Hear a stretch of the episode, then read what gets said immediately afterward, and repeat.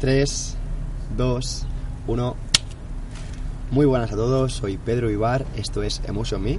Yo tengo el placer de, de estar con una amiga, de presentaros a Marta Donoso. ¿Qué tal? Para que no la conozca, Marta es instructora de buceo y tiene un currículum increíble, ha trabajado alrededor del mundo, ha buceado con, con tiburones, ha buceado con gente experta, con novatos, tiene un montón de, de anécdotas eh, increíbles y la verdad que valoro mucho que saque un ratito y esté aquí en el programa con nosotros. Yo valoro muchísimo que tú hayas sacado un ratito, por supuesto, para mí. Eh, te voy a dejar, Marta, que te pongas las gafas de sol. Sí, porque, por favor. Porque sé que estamos justo, eh, para que no lo vea, Vale. estamos en mitad de la calle y bueno, ahora mismo pues mejor. pega un poquito el solito, aunque estamos en, en febrero, es la, la una de mediodía y, y sí que se nota, sí que se nota un poquito este sol. Bueno, Marta, Hmm. Eh, hay muchas personas, que sobre todo de- del mundo de buceo, del mundo de, de, digamos, de, de submarinismo, etcétera, que por tu trabajo o sea, eh, te reconocen, saben quién eres, pero hay muchas personas, eh, digamos, que no tienen ni para joder idea de quién es Marta, y me gustaría que hablaras un poquito de, de quién es Marta. Pues yo creo que Marta es una chica, sobre todo una inconformista, diría yo. Y siempre con una idea nueva en la cabeza y no sé, no puede estar quieta. Y al final, pues yo creo que eso es un poco lo que me ha llevado a pues hacer todo lo que he hecho, ¿no? Que no sé, que a veces pues pienso, joder, pues para la edad que tengo que he viajado ba- bastante y he vivido cosas que pues que no, a lo mejor no es lo normal, ¿no? De, de la gente de, de mi edad. Y yo creo que supongo que, que es un poco eso, ¿no? Esa inquietud que tengo y que me mueve por dentro cada día de siempre, no sé, experimentar y siempre probar ahí algo nuevo y intentar cosas, siempre. Eso es. Y, y me gustaría que hablaras un poquito porque hay personas que no tienen ni idea de qué es eso de- del submarinismo, eh, por qué empieza una persona a querer dedicarse a meterse bajo el agua, ¿no? Ponerse to- ese traje y, y Ujú. meterse bajo el agua. Pues bueno, a ver, para empezar decir que el submarinismo es una experiencia increíble que por supuesto le recomiendo a todo el mundo, hasta para el que no sepa nadar, porque no es imprescindible saber nadar para, para bucear.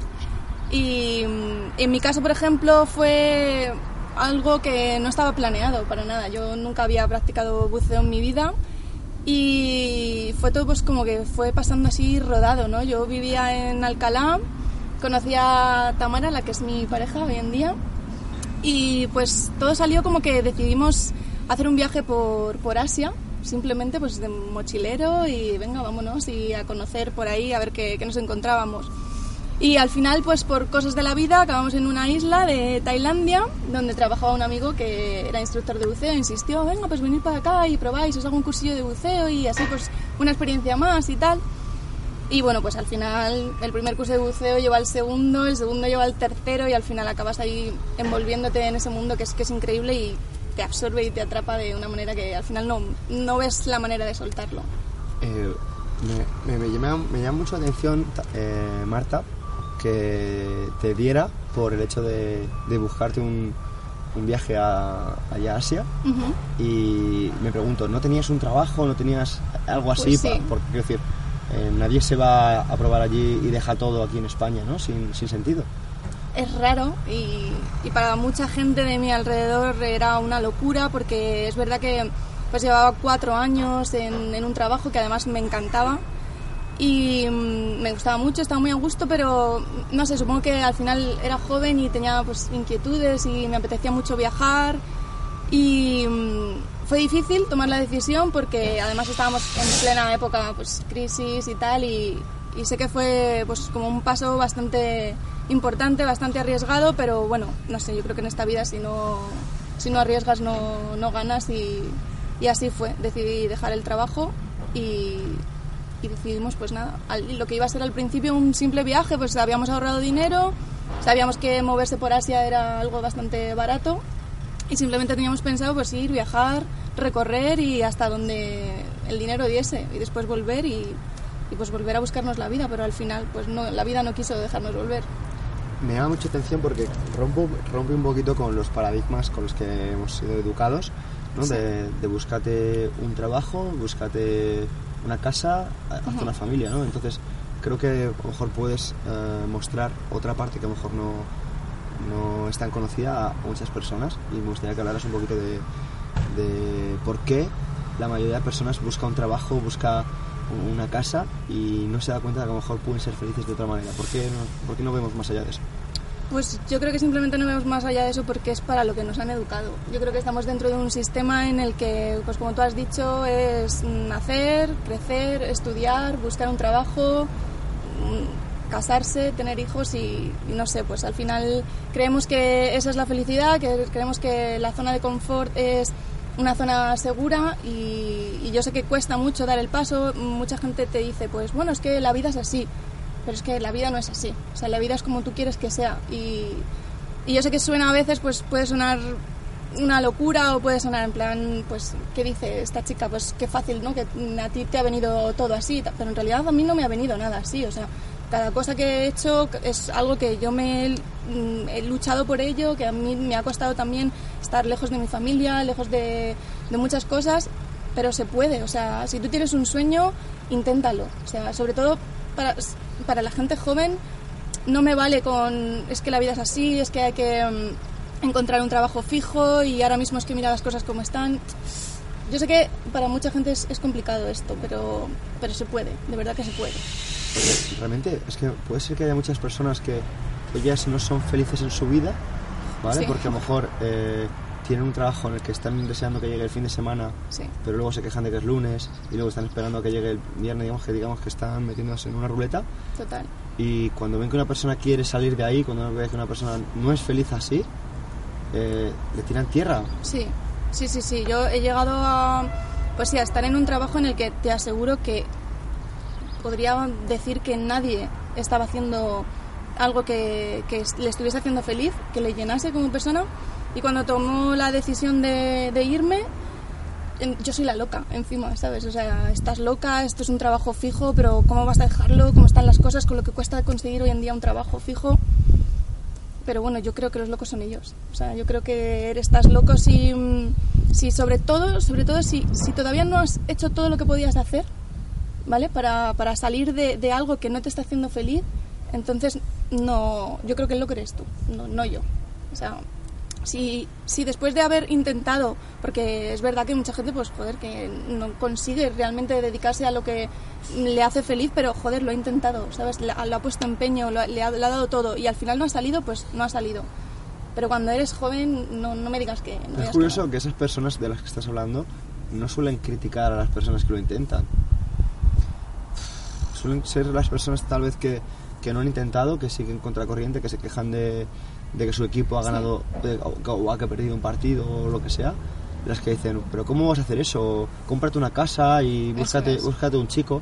Supongo que eh, en tu caso habrá sido complicado eh, ¿no? Vi- viviendo en Alcalá de Henares, una ciudad que tampoco es eh, muy abierta de mentes en algunos casos, eh, llegar y decirle a tus padres, oye, me voy con mi pareja, con mi chica, a buscarme la vida. a- Hombre, en mi caso la verdad es que creo, considero que he tenido mucha suerte. Ta- también creo que mm, como proyectes tú las cosas hacia los demás, ¿vale? Es como ellos lo van a percibir de ti. Y si, si tú tienes algo eh, que te hace a lo mejor diferente de los demás y tú lo proyectas hacia la gente como que es algo que te cohibe, que te da miedo, que, que te molesta, que al final es como ellos lo van a percibir. Si tú proyectas lo que eres con toda la naturalidad que para ti es, pues yo creo que así lo va a percibir la gente. Y la verdad es que mi condición sexual desde muy pequeña la, la tuve muy clara y, y no sé, en- he tenido, me considero que he tenido suerte porque, no sé, siempre he sido aceptada, mis amigos nunca tuvieron ningún problema, es más, conseguí rodearme desde bien pequeña de, de gente que, que tenía mi misma condición sexual y quizás eso me, ha, me ayudó muchísimo, sí, a, a no tenerle miedo y a simplemente ser quien soy. y muchas personas todavía están como en una burbuja, limitadas de- por querer salir de del qué dirán, ¿no? Y Sí. a lo mejor no, no son del todo plenos, completos, por ciertos miedos al rechazo de, de seres queridos. Sí. Es un problema, ¿no? Tal es, vez. es un problema, claro que sí, pero al final yo creo que tienen que tienen que encontrar ese punto de, de dar y, y dar a conocer quién tú eres, porque es que si no, al final vas a acabar viviendo en una mentira y al final el mayor perjudicado vas a ser tú. Así que, no sé, que la gente que tienes a tu alrededor te te acepte como eres y si no, pues igual no, no te está queriendo bien, porque la gente puede quererte, el problema es que hay veces que la gente no te quiere bien y ese creo que es un gran problema que, que hay que saber verlo. Te quieren desde su punto de vista, de cómo ven ellos el mundo. Exacto, sí, y quieren que seas como ellos quieren que tú seas, como ellos ven el mundo y, y eso es egoísta, pues porque, porque no, porque cada uno es quien es, cada uno es como es y, y el respeto es algo fundamental para que, joder, pues para que esta sociedad funcione. Marta, me interesa volver a tu parte de, de instructora de buceo. Venga. Porque sé que tienes por ahí algunas anécdotas, sé que eh, hay personas como yo que no conocen mucho el mundo del, del buceo y no saben cómo se puede ganar una vida siendo buceador. Se puede, se puede. Además es algo muy, muy probable y, mm, y sobre todo muy gratificante. O sea, yo creo que, que la palabra para ese trabajo es gratificante.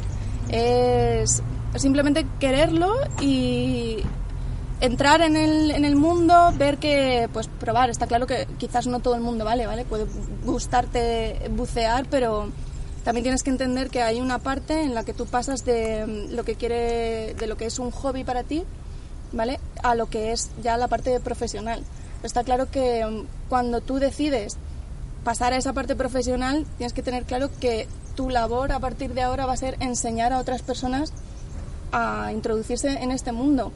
Entonces, pues tienes que tener claro que o sea, es una labor bastante, bastante importante. No, no todo el mundo es capaz de proyectar y enseñar a la gente algo que a ellos les encanta o incluso que a ellos se les da muy bien.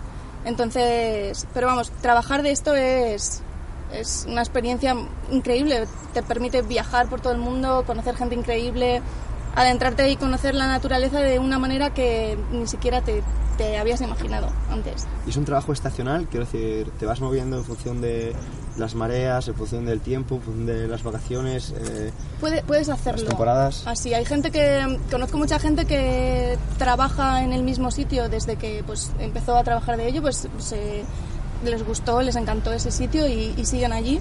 Y sin embargo, sí que conozco también mucha gente que se mueve por, por temporadas. Pues igual cuando es temporada alta en Asia, es temporada baja en la otra parte del mundo, en América y, y viceversa. Entonces hay mucha gente que se mueve en función de, de eso y buscando simplemente trabajo en sitios donde es temporada alta. Que se, esto se le llama cuando trabajas de freelance y hay mucha gente que, que lo hace así. Y una pregunta, ¿es, es peligroso trabajar en ciertas eh, circunstancias? Es decir, cuando te metes con tiburones o con peces a lo mejor que, que pueden dar miedo. Peligroso, yo creo que, a ver, es un deporte de, de riesgo, ¿vale? Como hay muchos otros, pero yo creo que el riesgo empieza donde lo pones tú, ¿vale? Yo creo que, que si tú eres consciente de, de lo que estás haciendo, si realmente te involucras en aprender cada parte de lo que estás haciendo, yo creo que no, que no, es, no es peligroso, ¿vale? Yo sinceramente he estado en muchas situaciones bajo el agua, pero si anteriormente te han enseñado y tú te has invo- involucrado en, en aprenderlas, eh, no sé, creo que te ves perfectamente capaz de, de salir de esa situación sin, sin correr, sin que tu vida corra peligro. Entonces, los tiburones no, no son No peligrosos. comen personas, no, no comen personas, no, no. Hay una an- anécdota que, creo que, eh, que, que puedes contar mejor que yo. Es- me contaste el otro día que los tiburones, por lo visto, no persiguen la sangre como nos han mostrado las películas. No, no, no, no. De hecho, vamos, está. A ver, sí, sí persiguen la sangre, ¿vale? Los tiburones tienen un olfato que está. Que quede claro, ¿vale? Que no soy ninguna experta en, en tiburones, ¿vale? No he estudiado biología marina ni nada así, sé lo justo y necesario y lo que las experiencias que he vivido me, me han dado, ¿vale? Pero no me considero para nada una, una experta, ¿vale? Lo que sí sabemos es que pues, los tiburones tienen un olfato que está súper desarrollado y es verdad que pueden oler la sangre a, a kilómetros, ¿vale? Pero esto no quiere decir que sientan, eh, vamos, que, que les encante la sangre humana ni que, ni que vayan a devorar eh, humanos ni, ni nada parecido, ¿vale? O sea, ellos no comen, comen carne, pero comen carne de pescado, no, no es carne humana lo, lo que persiguen. O sea que si un tiburón eh, te muerde te- y ve que no eres carne de pescado, no te come. Claro, yo eh, tenemos, si tú ves en las noticias, eh, pues muchos ataques de tiburón, ¿vale? Cuando tú oyes sobre estos ataques, no vas a escuchar que el tiburón ha devorado a esa persona, ¿vale? Los ataques de tiburón que se producen, que sobre todo son a surfistas, es simplemente porque es, una confusión, ¿vale? El, tiburón es un, partiendo de que es un animal salvaje, ¿vale? Quizás hay dos, eh, dos motivos por los que un, tiburón puede atacar. Uno es porque él mismo se sienta atacado y dos por una simple confusión. Suelen confundir a los surfistas con una foca, con una tortuga y, simplemente pues van a comer. Y, eh, pero es verdad que en cuanto ellos sienten que no es lo que ellos comen a diario, sueltan y, y se van. La mala suerte es que te muerde. dónde te muerda y que la dimensión del tiburón y la dimensión de la gravedad del, del mordisco que, que, hayas recibido. 100%. Mm. Entonces, eh, ¿dirías que si los tiburones a lo mejor no son los peligrosos, puede ser que haya otros peces que sí que sean más peligrosos? Jo, yo, yo creo que, sí, que hay... A mí, por ejemplo, también es verdad que es, es como la, la, imagen distorsionada ¿no? que, que se tiene de, de, la tele. Al final eh, acabamos por dar por obvio y por verdadero todo lo que, lo que nos muestran en la tele y qué es lo que nos han mostrado. Los tiburones son peligrosos, los tiburones con personas y después vemos a, no sé, a las orcas, al liberar a Willy, ¿no? Es que qué bonita la orca, qué tal. Yo, por ejemplo, no me bañaría con una orca, o sea, me, me, me daría miedo. O sea, de hecho, las orcas son los principales depredadores de los tiburones blancos, que quieras que no es como, oh Dios, el tiburón blanco, que es el más peligroso. peligroso pero sí, yo creo que hay, hay animales, los delfines, por ejemplo, los delfines me parece, um, me daría más, más respeto, ¿vale? Eh, bañarme con, con, delfines, ya que pues ellos... Curioso. Sí, sí, sí, los tenemos como, oh, qué, qué, simpáticos, qué tal, pero cuidado, los delfines viajan en, en van en, eh, juntos, van en familia, sobre todo cuando van con crías, eh, se ponen muy, muy a la defensiva porque quieren, es, es, normal, son animales salvajes y simplemente quieren defender a sus crías. Y sobre todo también son muy juguetones, pero lo que ellos no perciben es que tú no eres uno de ellos. Y la manera que ellos tienen de jugar es, por ejemplo, embestirse los unos contra otros. Y claro, ellos se embisten entre ellos, no pasa nada, pero que te embista un delfín, pues no... Sí, pues pasarlo mal. Mal que te pueden matar de, un, de una embestida, un delfín. El otro día contaste que un delfín te puede enganchar, ¿no? Y te hace cambios de presión sin que te des cuenta, ¿no? Claro, sí, sí que es verdad que se han dado casos de, sobre todo, pues, eh, de entrenadores, de delfines y todo esto, pues, no sé si porque se sientan encerrados o porque se lo tomen como un juego o por qué, pero sí que es verdad que que pueden simplemente empujarte hacia abajo y hacia arriba y estos cambios de presión pues es verdad que son peligrosos para los humanos, incluso que te quedes sin respiración o cosas así. Sabes que, a ver, no estoy diciendo que los, los delfines son malos ni nada así, ¿vale? Pero sí que es verdad pues que porque tienen lo suyo también, que no todo lo que vemos, no los malos son tan malos ni los buenos son tan buenos. Me quedo con eso. Eso es. y ¿podrías hablar un poquito de la diferencia que hay entre concepto eh, oriental y occidental a la hora de, de ver a, el submarinismo? Pues, a ver, el concepto partiendo de también un poco yo creo que de cómo ven la vida ellos desde fuera, ¿no? Uh -huh. Y pues sí que es verdad que en Asia, eh, como a mí me enseñaron, desde luego, a bucear, yo aprendí a bucear en, en Asia. Y sí que es verdad que mm, el, el, respeto que te inculcan hacia la vida marina es como, es como máximo. Eh, te enseñan que una vez entras en el agua, nosotros somos meros espectadores y ver, oír y callar y ya está. Y no tocar nada, no. Vamos. Eh, y no influir en lo que es la vida marina, pues lo, más mínimo. Que yo creo que es un, un, concepto bastante, bastante bueno porque quieras que no. Eh, somos muchos buceadores los que vamos a los diferentes puntos de buceo y si todos empezásemos a tocar todas las cosas, pues al final nos cargaríamos el, el entorno marino. Eso coger es. estrellitas de mar. Y... Eso es, eso es. A la gente le hace mucha gracia coger la estrellita de mar, sacarla del agua y hacerse una fotito, pero es que a lo mejor lo que no sabe la gente es que la estrella de mar, cuando tú la sacas, se está asfixiando. Es lo contrario que te pasa a ti. Si yo te meto debajo del agua, te asfixias, ¿no? Pues ella respira debajo del agua. Si tú la sacas, pues la estás poniendo sobre un estrés que, pues bueno, que quizás ese animal no, no quiere, no necesita. Y como no se queja, ¿no? No es como, claro. por ejemplo, un, un, pez. Tú ves un pez y ves que se empieza Exacto. a agitar. Uh -huh. Sí, pero la foto con la estrellita es genial. Curioso. Sí. Uh -huh. Sí, y, y, sin embargo sí que es verdad que la otra parte que, que me ha llegado, pues de otros sitios donde está buceando y trabajando, pues eh, estuve hace un tiempo eh, trabajando en Bahamas y sí que es verdad que allí me llegó pues un poco, no todo lo contrario, porque mm, es verdad que es lo mismo, ¿vale? Siempre que buceas intentas inculcar a la gente pues que por favor el entorno marino se trate lo menos posible, que intenten controlar su flotabilidad pues para que no destrocen los arrecifes y todo esto. Pero sí que es verdad que allí me encontré con lo que era mm, el, el shark feeding y, lo que era un poco el esta mm, manera de intervenir, intervenir sí, con, sobre todo con tiburones. Y la verdad es que a, priori me, chocó bastante porque, claro, yo estaba acostumbrada pues a, bucear, a no tocar nada, a, no intervenir con, con, los animales y en este sitio pues eh, era un poco, especialmente con los tiburones, me encontré pues todo lo contrario. Y es un poco ahí, pues hay esta pequeña controversia ahí de que unos dicen que sí, que otros dicen que no y... ¿Tenéis un compañero que era eh, capaz de conectar con los tiburones, con un tiburón en concreto, una tiburona o algo así? Sí, sí, sí. El, trabajo que hacían en, en, este centro de buceo se llamaba Shark Feeding, que consistía en, pues, en alimentar, por así decir, a un grupo de, tiburones. Tenían pues ahí totalmente en, en, en, el mar, o sea, eh, no estaban en cautividad ni, ni nada parecido. Lo que pasa es que llevaban haciéndolo durante muchos años, entonces ¿qué pasa? Pues que los, eran tiburones de arrecife que vivían allí y, se conocían pues lo que había, ¿no?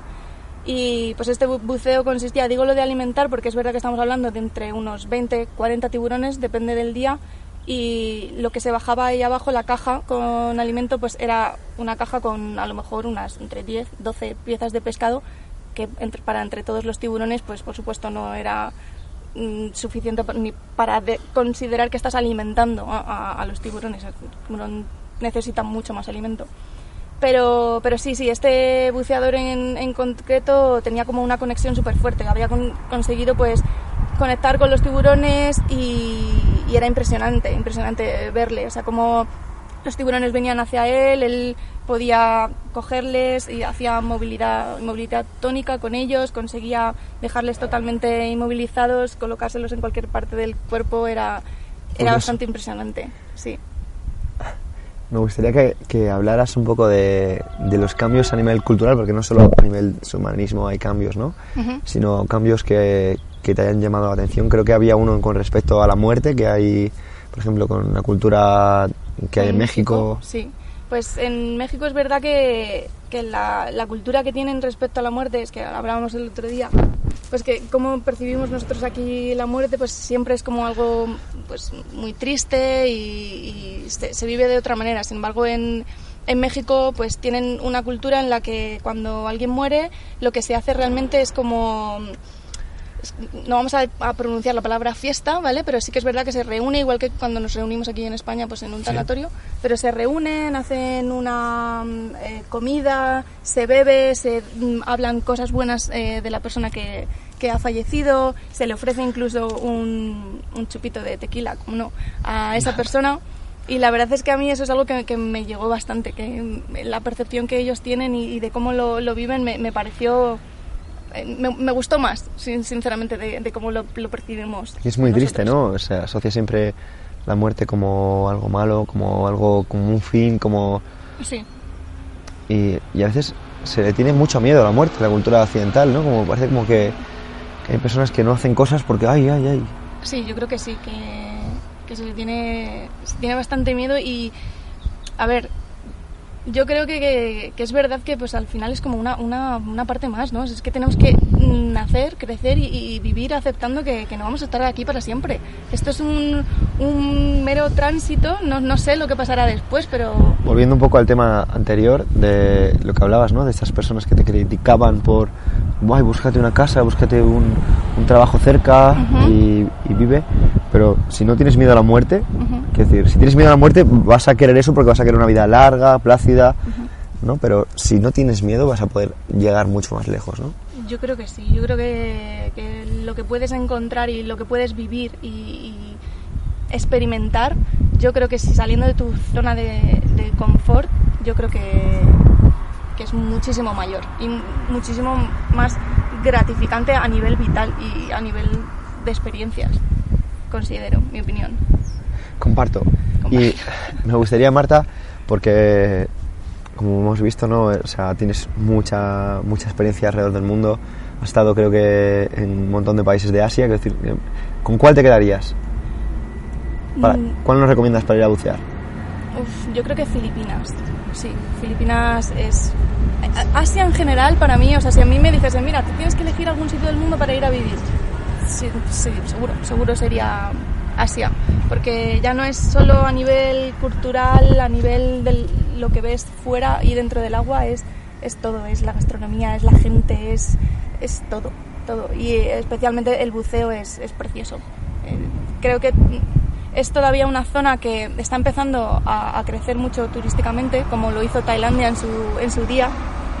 y bueno, yo creo que al final acabará pasando pues como está pasando en todas estas partes turísticas, ¿no? Que al final eran pues como sitios muy desconocidos, muy mm, eh, frondosos y pues con todo este tipo de vegetación y así.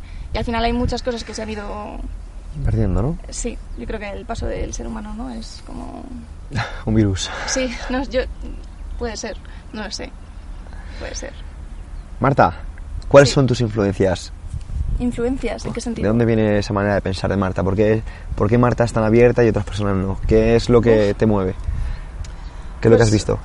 No lo sé, yo creo que siempre me preguntan, pues a lo mejor, ¿y qué estudiaste y qué tal? Pues, pues es verdad que no, que no hice ninguna carrera universitaria y yo creo que no sería la persona que, que soy hoy si no fuese por aquel paso que di de salir y, y viajar y conocer y abrir la mente y conocer distintas culturas y, distinta gente de todo el mundo, que yo creo que eso es al final lo que... Yo creo que esa es la mejor universidad a la que he podido ir, la verdad, el mundo. Yo creo que, que es lo que, lo que mejor me ha formado como, como persona, sí. Y, bueno, eh, los que te conocemos sabemos que estás muy en forma. Es una chica que, aparte de escalada, haces crossfit. Eh, ¿qué, ¿qué, es lo que ¿Qué es lo que le mueve a Marta para querer buscar esos deportes tan exigentes? Pues yo creo que, no sé, que igual desde pequeña he tenido como este... Mm, las, cosas así más sencillas, como los deportes más tenis y todas estas cosas, como que nunca me llamaron, no siempre la típica niña que se estaba andando, subiendo a los árboles y haciendo siempre el bruto por ahí. Y mm, no sé, yo creo que, que cada deporte de, que te lleva al límite es algo que, que, saca como siempre lo, mejor de mí. Y, y por ejemplo, eh, la escalada, que es eh, mi deporte estrella, por así decirlo, es lo que más me gusta hacer. Yo creo que, que lo que he aprendido con la, con la escalada es, es eso, precisamente, el, el, que la escalada me ha, sacado de mí cosas que ni siquiera yo sabía que, que, estaban ahí. O sea, me ha puesto a veces tan al límite de, de, aquí, de mi cabeza, ya no físicamente, sino en mi cabeza, que yo creo que, que, es eso lo que más me motiva y lo que más me lleva a seguir con este tipo de deportes.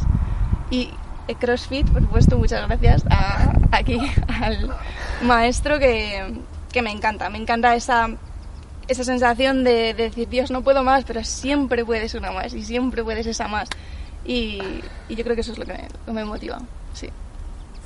Marta, quiero preguntarte por, por, libros que nos puedas recomendar, porque sé que cuando viajas por ahí es inevitable la lectura. La lectura. Libros, libros. Yo creo que hay un libro que, mm, yo qué sé, pues, me gusta mucho eh, John Krakauer, ¿vale? Que es un escritor que escribe siempre cosas de, de montaña y, así.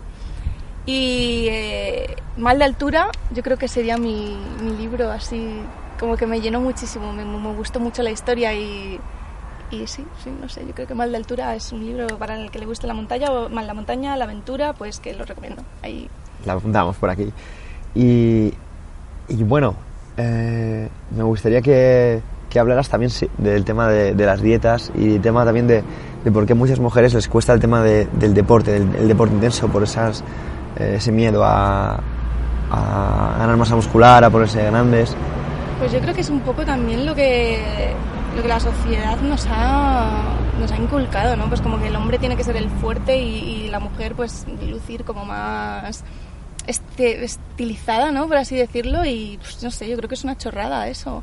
Yo creo que, que no, no tiene por qué ser así, no tiene por qué ser el hombre el fuerte y es verdad que muchas veces cuando entrenas y joder, pues cuando entrenas duro es verdad que sacas músculos, sacas brazos y mucha gente te dice, ay, pero qué brazos, no, no, y no te da cosa ahí, que es como muy, muy de tío eso, ¿no? Y- Saca, saca porra, No, por Marta, favor. por favor, saca porra para los- las personas que te vean por vídeo. Es una tontería, en serio. Saca, saca, saca porra. Pues esto, esto es lo que hay. Esto es lo que hay. Y, y al fin y al cabo, ¿qué, qué vemos aquí? Vemos dedicación. O sea, hay personas que a lo mejor que ven, ven un brazo eh, fuerte, Sí. un brazo fibroso, pero diríamos que hay, hay dedicación, hay, Hay horas, constancia. constancia, hábitos. es. Yo creo que es lo más, más importante que, que- que hay, que es la constancia. ¿Es importante llevar una dieta perfecta para estar así? Uf, yo no llego a ninguna dieta, es más como lo que... Como bien, porque considero que como bien, no me gusta mm, ni la comida basura, que es lo que llamamos, eh, no me gustan los refrescos tampoco, ni mm, como bollería industrial, ni nada de esto. Pero aparte de, que, de no comer eso, no, no como eh, especial, o sea, no sigo una dieta de "Ay, hoy me toca esto, eh, esto y esto. y- No lo comes de manera usual, pero de vez en cuando sí que eh, comes una pizza, comes... Sí, como, pero cuando como una pizza sí que es verdad que intento ir a comerla a un sitio donde no intento ir a sitios conocidos. Más como- caseros. exacto, sí, int- intento ir a sitios más caseros, donde sea algo más orgánico y, y alimentos un poco más... Eso es, pero que no son malos, quiero decir. No, El, no, claro que el no. problema es que muchas personas piensan que para estar así tienen que re- eh, rechazar todo eso. No, no, para nada. Y además en casa preparo mis propias hamburguesas y me como unas hamburguesas que, que vamos, eh, bien grandes. Porque eres flexitariana, o sea, quiero decir, hay personas que, que no saben qué es, qué es ese concepto y me gustaría, porfa, que, que lo desarrollaras un poquito. Flexitariana, pues es que mm, realmente lo que yo hago es, es comer un poco de todo, ¿vale? Lo que sí que es verdad es que la, la carne, sobre todo la carne roja, es algo que, pues que no como mucho, ¿vale? Pero igual porque, porque no me satisface, Mm. no es algo que no, no me gusta, pero, pero sí, como vegetaria, vege- vegetales, como pescado, como de todo y, y estoy así como, como estoy, pero pero también por la constancia, ¿no? Por el deporte y, los hábitos. y los hábitos, eso es. Sí. Bueno, para ser respetuoso con tu tiempo, eh, quiero ir terminando. Me gustaría que hablaras eh, qué consejo le darías a la Marta de, de 20 años. Uf. A la Marta de 20 años, ¿qué le diría? Pues yo creo que mm, que siguiese el, el camino que, que alguien alguien le, le mostró, alguien alguien le mostró un camino que, que no era el que Marta estaba siguiendo por aquel entonces y yo creo que, mm, que sí, que a esa persona que, que, la, le hiciese caso, que, que siguiese ese camino porque le iba a llevar por, por una vida que, que yo creo que le iba a hacer feliz y iba a, hacer- iba a ser satisfactoria. Qué bueno. Sí. Y si pudieras hacer que las personas entendieran un concepto, un mensaje, ¿qué concepto, qué mensaje sería? Uf. Yo creo que... mm, Es que no sé, no, me creo nadie yo para, dar consejos, pero, pero yo creo que, es- si tienes un sueño, que si tienes una ambición, sobre todo eso, intentar tener siempre como una ambición, ¿no? Como no te conformes, no, no, no te conformes con esto es así, esto es lo que hay, la vida es así, no, no te engañes, no te, no te dejes engañar por, por eso. Intenta rodearte de gente sana, de gente que, mm, que tenga ganas de crecer, de evolucionar y de, y de seguir cambiando ¿no? el, mundo. Y, yo creo que eso es lo que al final te, te va a hacer grande y crecer y, estar a gusto con- contigo mismo. El perseguir tus metas y tus sueños.